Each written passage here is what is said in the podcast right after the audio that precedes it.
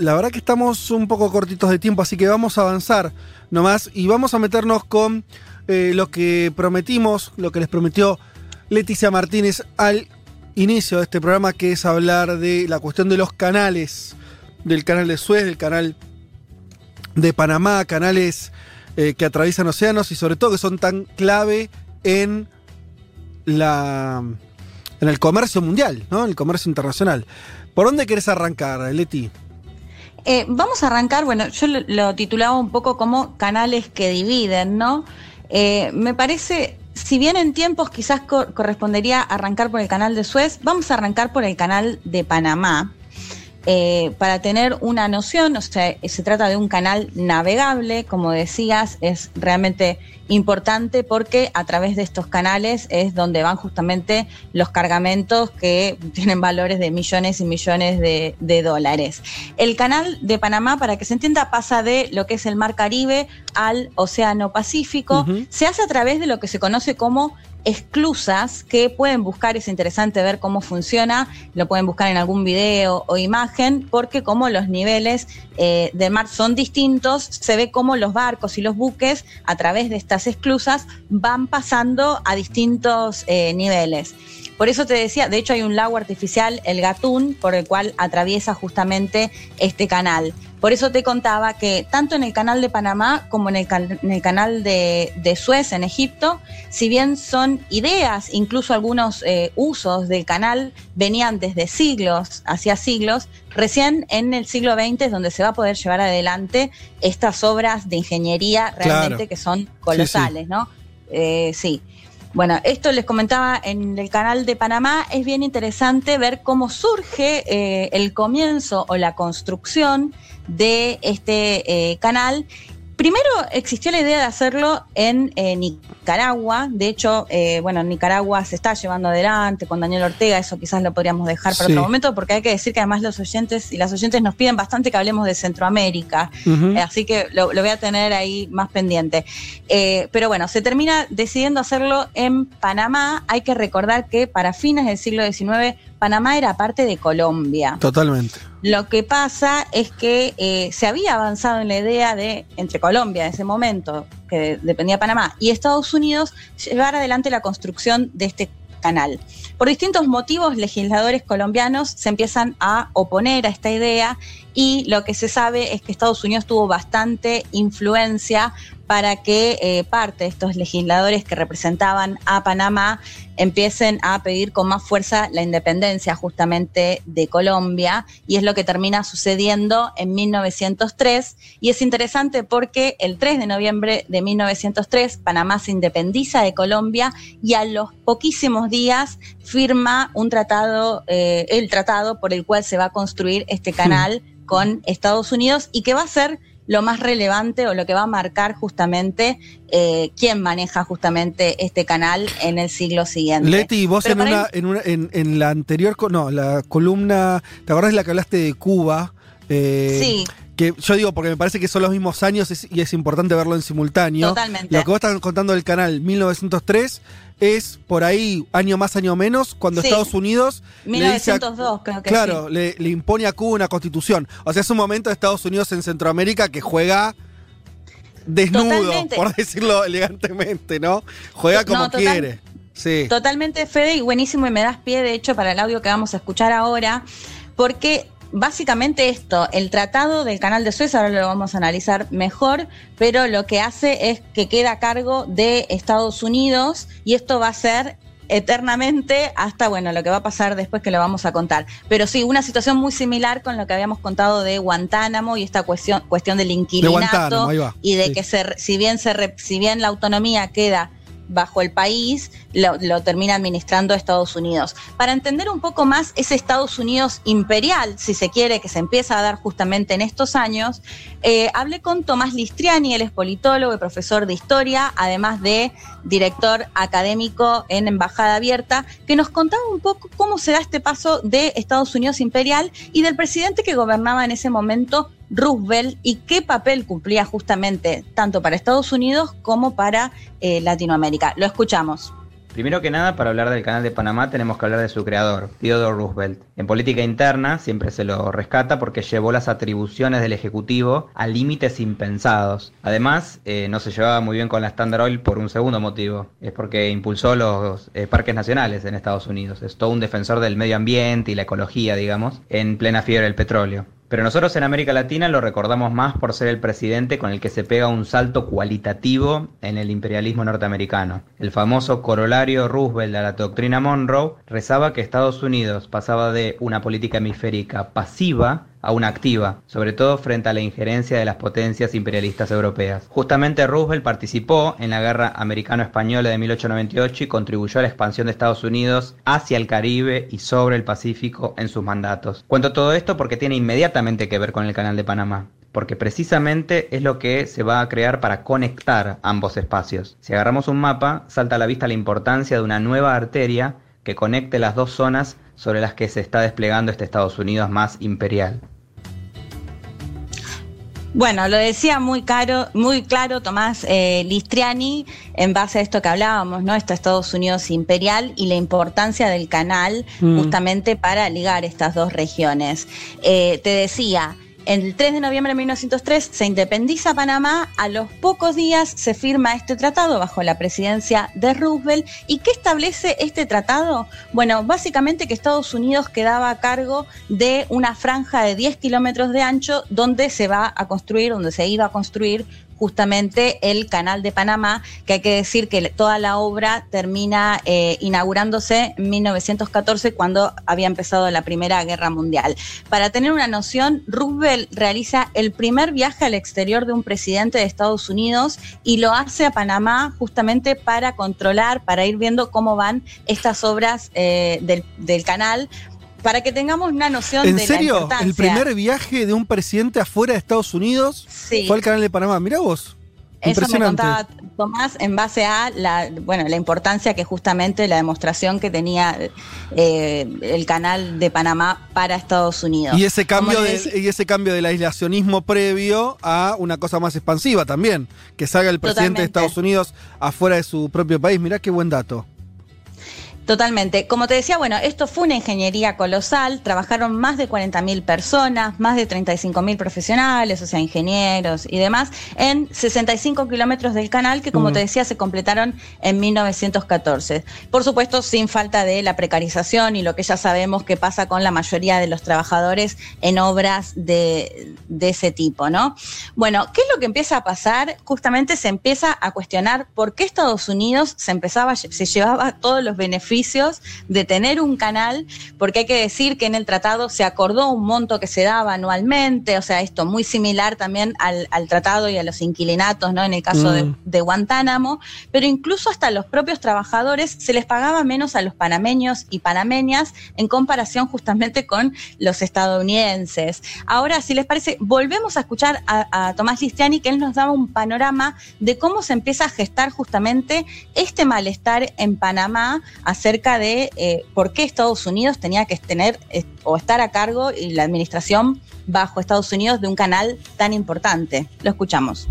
En las próximas décadas, el país centroamericano se vio privado de los beneficios del canal, salvo las sumas fijas que estaban ahí predeterminadas en el tratado bilateral. Incluso entre los empleados panameños y norteamericanos de la zona del canal había diferencias notables en los salarios. Más adelante, en el 64, durante la presidencia de Johnson, en plena Guerra Fría, estallan fuertes tensiones que dejan varios muertos y llevan a Estados Unidos a replantearse su permanencia en el canal. Es otro demócrata, Carter, quien en 1977 firma un acuerdo con Omar Torrijos, el militar nombrado líder máximo de la reciente revolución panameña, para la cesión de eh, la soberanía de- del canal. Este tratado rezaba que para finales del 99, o sea que terminó siendo con Clinton al final, el canal iba a volver a mano de los panameños.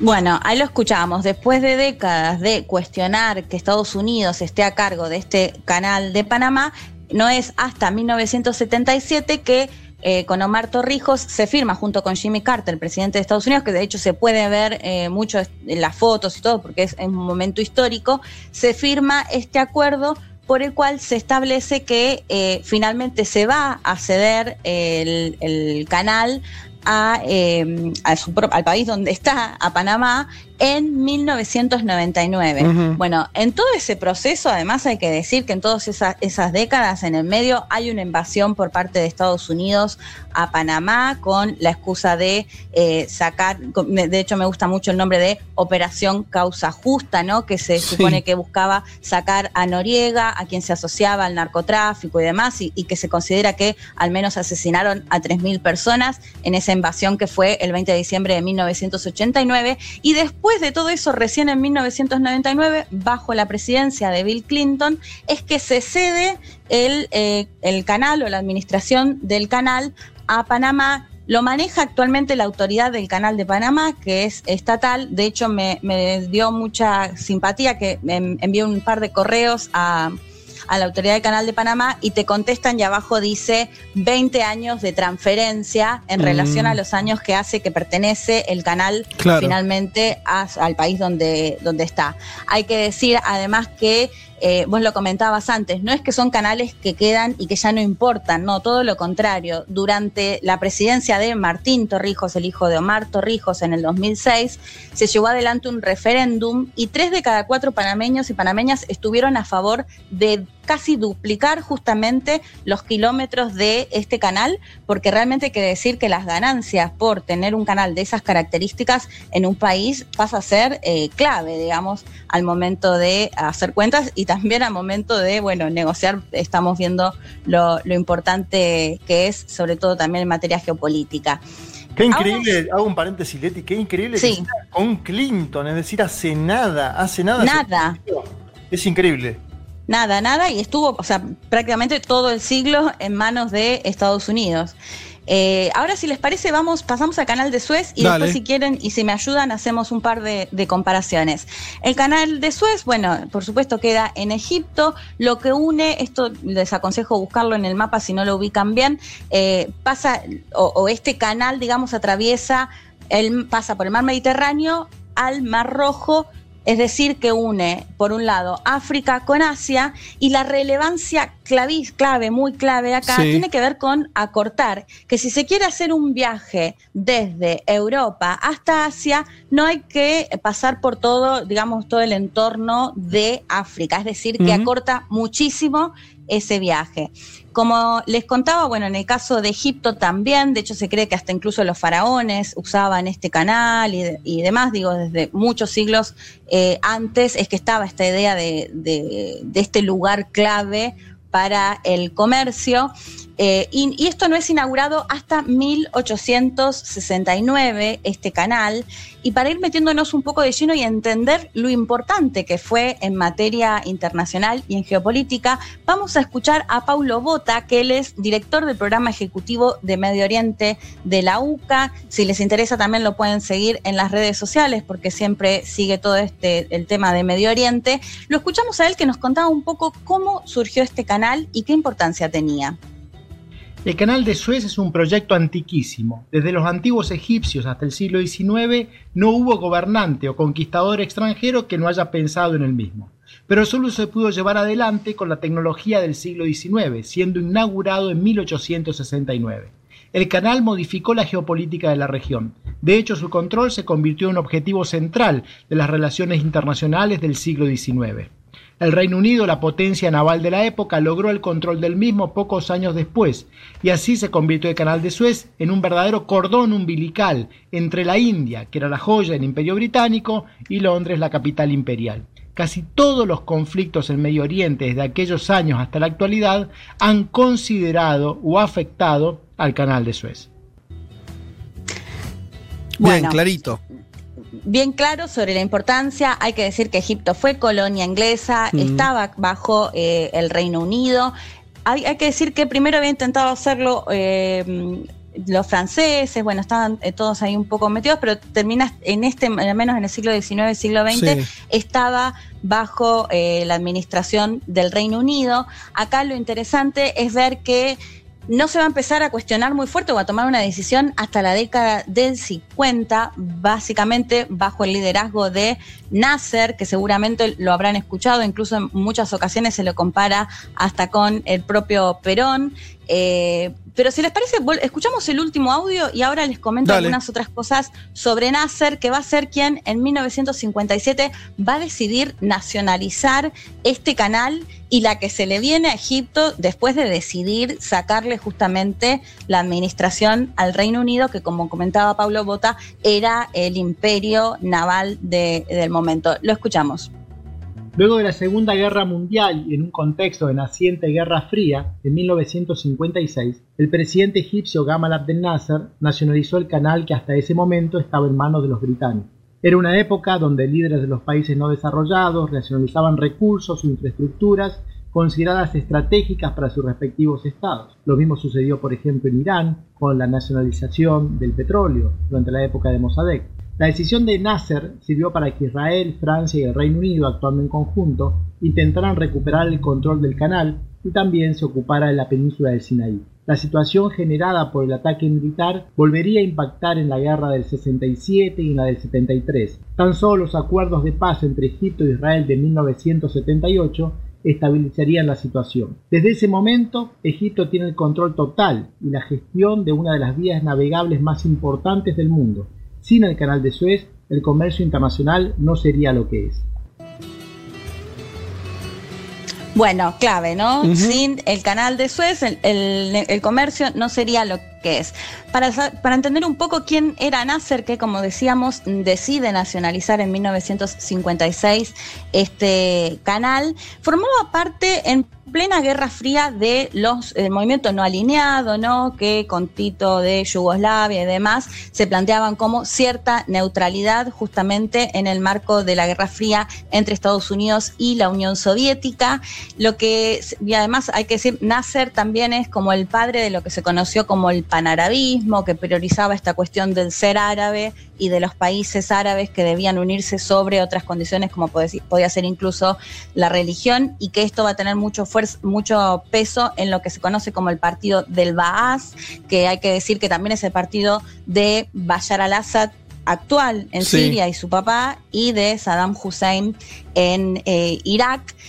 Digo esto como para que tengamos una noción de quién era Nasser, que nacionaliza, que se supone que decide nacionalizar porque él les había pedido financiamiento al Reino Unido para llevar adelante una obra en la presa de Asuán, se niegan a darle ese financiamiento y entonces decide eh, justamente nacionalizar el canal para obtener ese dinero desde ahí. ¿Qué es lo que pasa? Bueno, el Reino Unido, Francia junto con Israel, llevan adelante este conflicto que tiene que ver o puntualmente se visualiza en lo que fue la, península del Sinaí, que si lo buscan en el mapa es también justamente este nexo que se da entre África y Asia y que va a ser clave, como lo comentaba Paulo Bota, en todos los conflictos y en todas las guerras que después se dan en Medio Oriente, que surgen en parte o, tienen que ver con, la causa palestina, pero que siempre va a estar presente el tema del canal de Suez. De hecho, entre la guerra del 67 se da una, cosa muy extraña, que quedan 15 barcos, deciden por el lado israelí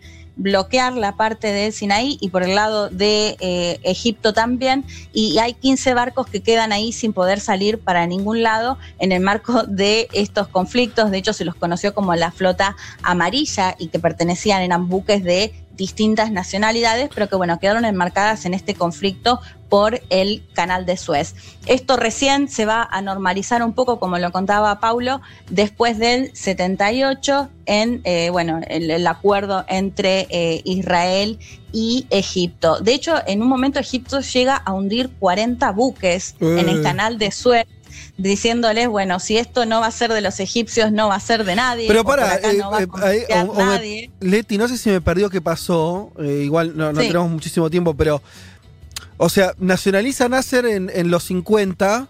Sí. Pero siguió siendo una cuestión disputada varios años.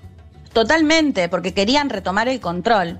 De hecho, bueno, esto que decía, el Reino Unido junto con Francia y con Israel llevan adelante el conflicto para retomar el control, pero bueno, va a quedar en manos de los egipcios. O sea, al mismo tiempo nunca, pero al mismo tiempo durante esos años nunca hubo un éxito en arrebatarle a Egipto el control. Quiero decir, fue como disputado, pero siempre Egipto logró seguir, seguir teniendo el control del canal. Sí, quedó con el canal y eh, esto bueno, como para ir cerrando un poco, sé que estamos medios ajustados de tiempo. Eh, algo que me decía Pablo y me pareció muy interesante, que él decía, no debemos creer que se disminuye la importancia en el canal o incluso los intereses geopolíticos. Lo que él me planteaba es que Rusia está participando activamente, lo que me contaba también Tommy del canal de Panamá o de los dos canales, que mm. también hay que empezar como a observar. Ellos lo planteaban en, en lo que tiene que ver con la ruta de la seda, por ejemplo, de China, que sabemos que tiene muchísima relevancia en lo que tiene que ver con las obras de infraestructura Digo, y acá me parece eh, que está muy ligado, si bien quizás se da de otras formas, ¿no? No se da de algo tan alevoso como lo de Estados Unidos y un tratado por el cual directamente te dice yo manejo esto, sí la importancia de, bueno, el financiamiento que se obtiene para llevar adelante estas obras que a veces son muy difíciles para países pequeños. Pero además porque no hay otros canales, digo, quiero decir, eh, no, no hay posibilidad material de armar otros pasos posibles. Entonces la disputa es, por, por el que hay. ¿No es cierto? no, no, es que hay, no es que hay 50 vías para hacer el mismo recorrido, está esa. Entonces, no, y que, es que geográficamente son eh, lugares claves. Únicos. Digamos, hay, cuestiones que no las pueden modificar, ¿no? Eh, sí, bueno, me parecía interesante destacar que por un lado son, eran dos países muy nacientes, bueno, en el caso de Panamá ni hablar, eh, con imperios que además también lo que marcaban justamente el hecho de cuando ceden finalmente queriendo o acordado o no, también habla un poco de que empiezan a decaer, al menos en lo que tiene que ver con esta cuestión imperial de la forma en la que se llevaba, ¿no? Después vamos a verlo en otras cuestiones más comerciales, culturales y demás, pero al menos de esta forma empieza a haber un, cierre en ese sentido. Eh, para cerrar, algunas películas o series que eh, me parece interesante que se puede ver, la había recomendado antes, así que para quienes no la vieron es momento para hacerlo. El Ángel, la historia de Ashraf Marwan, que la pueden ver en Netflix, que es la historia de el yerno de Nasser, que termina siendo un espía israelí. Pero bueno, acá está interesante para ver parte de lo que fue el gobierno de Nasser, de ver eh, esto, por haber sido parte de los movimientos no alineados, cómo se ganó bastante eh, mandatarios y, países en contra. Y aprovecho para recomendar una, una serie de cuatro capítulos que la he recomendado un montón de veces y creo que a conocidos y no la ve nadie, así que véanla porque es re buena. Son cuatro capítulos de Saddam Hussein, pero bueno, esto que les planteaba del partido Baas, y eso se puede ver un poco en la región. Son cuatro capítulos desde que da el golpe de Estado, se llama House of Saddam, es una coproducción entre la BBC y HBO. Y sé que hay un par de documentales... Anti-Saddam, me imagino. Muy anti-Saddam. Por... No, ¿sabés que no me pareció tanto? Y cuenta toda la historia, te digo, desde que él era vicepresidente y da el golpe de Estado a todo lo que pasa después. Eh, de hecho, con poco de material archivo. Para mí está buenísimo, así que si la pueden ver, se las recontra recomiendo. Y bueno, no, para finalizar me parecía interesante dos historias donde vemos, donde vimos cómo los, los imperios o los países con más poder operaron directamente sin ningún tipo de disimulo para quedarse justamente con gran parte de los beneficios y las ganancias de estos países más pequeños y nacientes. Bueno, espectacular la columna como siempre de Leti Martínez. Ya venimos.